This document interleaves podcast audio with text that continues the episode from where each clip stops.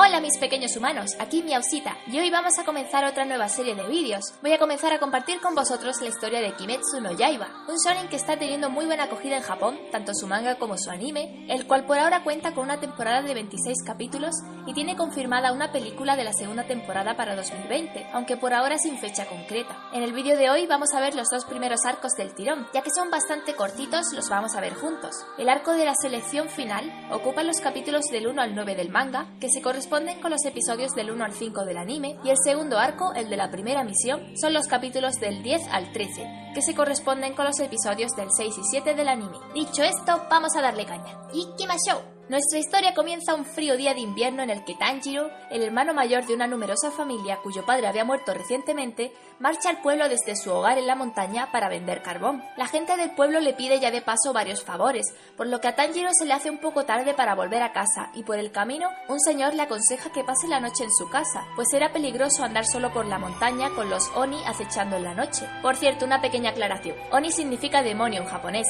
Me referiré a ellos también como Oni en los resúmenes. Siguiendo con la historia, al día siguiente Tanjiro llega a su casa y se encuentra con que toda su familia está muerta desangrada, excepto su hermana Nezuko, que aún conservaba algo de calor. Cargando con ella a cuestas, corre al pueblo en busca de un médico, pero por el camino ella despierta y le ataca. Nezuko olía muy diferente, se había convertido en Oni, pero él sabía que todavía quedaba algo de su hermana ahí dentro y trata de hacerla entrar en razón. Entonces Nezuko comienza a llorar y de golpe aparece un chico armado con una katana que ataca a Nezuko. Tanjiro la protege gritándole que no la mate, que era su hermana pequeña, pero el chico era un asesino de demonios. Explica a Tanjiro que Nezuko fue atacada por un demonio que le introdujo su sangre y de esa forma se transformó. Los Onis se mueven por instinto y matan a todas las personas que se encuentran, sin importar su parentesco con ellas. Pero Nezuko era diferente. Estaba defendiendo a su hermano del extraño. El chico entonces la deja inconsciente y le recomienda a Tanjiro que no exponga a su hermana al sol y que vaya en busca de un tal Urokodaki Sakonji en la montaña Sahiri y le dijera que iba de su parte. Tomioka Giyu. Tanjiro entierra a su madre y hermanos y arregla una vieja cesta para poder llevar en ella a Nezuko,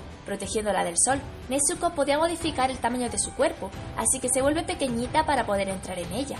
De camino a la montaña Sagiri, Tanjiro capta el olor a sangre proveniente de un pequeño santuario, y al entrar se encuentra con un demonio alimentándose de varias personas muertas. Aunque Tanjiro lo ataca, el demonio regeneraba rápidamente sus heridas, y entonces Nezuko de una patada le arranca la cabeza. Aún así el demonio seguía vivo, y de la cabeza le salen dos brazos. Tanjiro atrapa la cabeza en un árbol con su hacha, y se deshace de su cuerpo al caer por un barranco. Cuando se disponía a matar la cabeza, un hombre con una máscara Tengu lo detiene, y le dice que con ese cuchillo no sería suficiente. Entonces sale el sol y sus rayos fulminan a Loni. El hombre había visto que Tanjiro dudaba y sentía compasión por el demonio, y al no responder a sus preguntas le dice que le falta determinación. En el caso de que Nezuko matase alguna vez a alguien, debía ser su responsabilidad matarla y después matarse él mismo. Este hombre era la persona que buscaba, Urokodaki Sakonji, y le pide a Tanjiro que lo siguiera. Tomioka le pidió a Urokodaki en una carta que entrenase a Tanjiro como cazador de demonios, pues vio potencial en él, así que el viejo lo pone a prueba y abandona a Tanjiro en una montaña llena de trampas escondidas en la niebla, con el objetivo de que llegase a su casa antes del amanecer.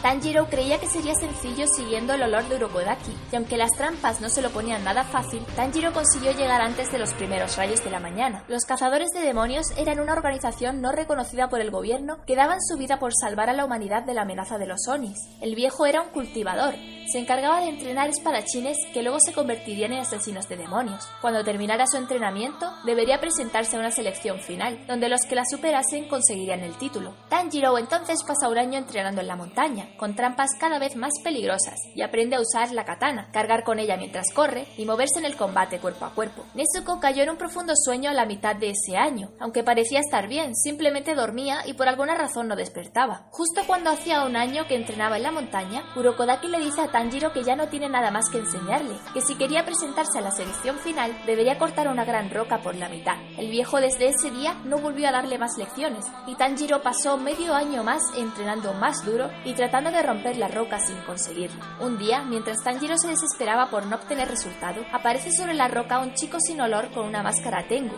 El chico lo menosprecia y se ríe de su debilidad. Las técnicas que el viejo le había enseñado no las había experimentado realmente, no las había sentido, simplemente las memorizaba, y este chico le dice que le hará experimentarlas. Se enfrenta a Tanjiro y con su espada de madera lo noquea. Entonces el chico se marcha y aparece una niña con otra máscara. Ella se llamaba Makomo y el chico Sagito. Makomo era una chica tranquila pero muy observadora que le enseña muchas cosas a Tanjiro y señala sus errores. Le explica la respiración concentrada y los beneficios que aporta en batalla. Y finalmente, un año después, Tanjiro por fin supera la velocidad de Sajito y ataca primero, rompiendo su máscara. Sajito entonces se desvanece mientras le dice que debe ganar, y Tanjiro se encuentra con que no solo había descubierto el rostro del chico, sino que también había conseguido romper la roca. Tanjiro había controlado la respiración de agua, la técnica del viejo Urokodaki, y gracias a su afinado olfato era capaz de detectar las líneas de intervalo que conectaban su espada con su objetivo, y al seguirlas asestaba un golpe crítico. Urokodaki no quería que Tanjiro fuese a la selección final, él había perdido a muchos aprendices en ella, por eso le puso esa última prueba imposible, pero al superarla acepta su destino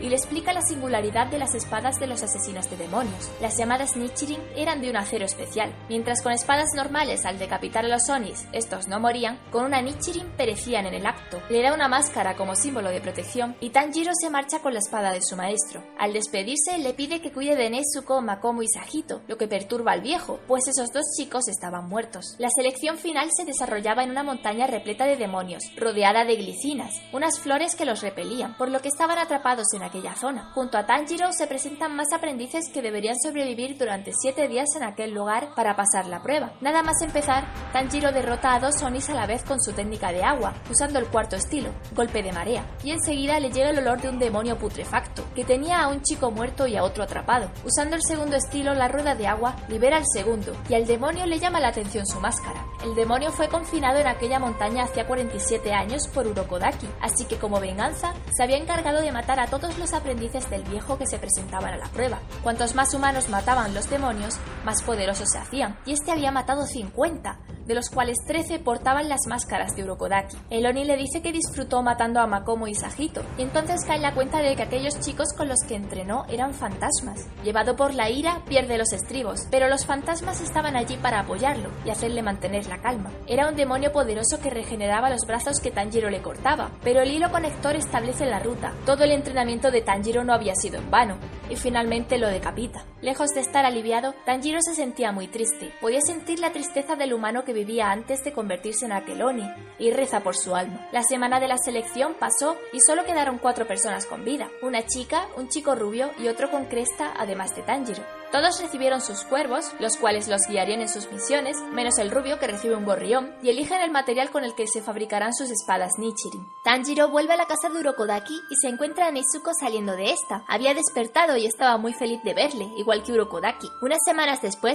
llega a la casa Haganeduka, el forjador de espadas que traía la Nichirin de Tanjiro. Las Nichirin cambiaban de color dependiendo de cada propietario, y entonces la de Tanjiro se vuelve negra al sostenerla este, pero no significaba necesariamente nada malo simplemente era un color poco común. También le entrega su uniforme y una caja especial donde cargar con Nezuko, la cual según Urokodaki debió de haber dormido tanto para recuperar energía, ya que no se alimentaba de humanos, necesita recuperar fuerzas de este modo. Y rápidamente el cuervo manda a Tanjiro a su primera misión. Habían estado desapareciendo chicas en los últimos días al noreste de la ciudad, y Tanjiro escucha a un chico contar cómo desapareció su prometida justo delante de él. Tanjiro comienza a rastrear la zona y capta un débil olor a Oni que de pronto se hace más fuerte el demonio había atacado de nuevo, y Tanjiro llega a tiempo para sacar de su trampa a la chica. Este demonio tenía una habilidad de sangre que le permitía traspasar superficies y encima podía multiplicarse. El demonio estaba muy molesto porque Tanjiro se había interpuesto en su camino, y cuando el chico le pregunta por su prometida, el Oni le dice que ya se la comió. El Oni era demasiado rápido y Tanjiro no alcanzaba a cortarlo, pero entonces Nezuko abre la caja y le pega una patada. Mientras dormía, Urokodaki estuvo repitiéndole que debe proteger a los humanos de los demás demonios,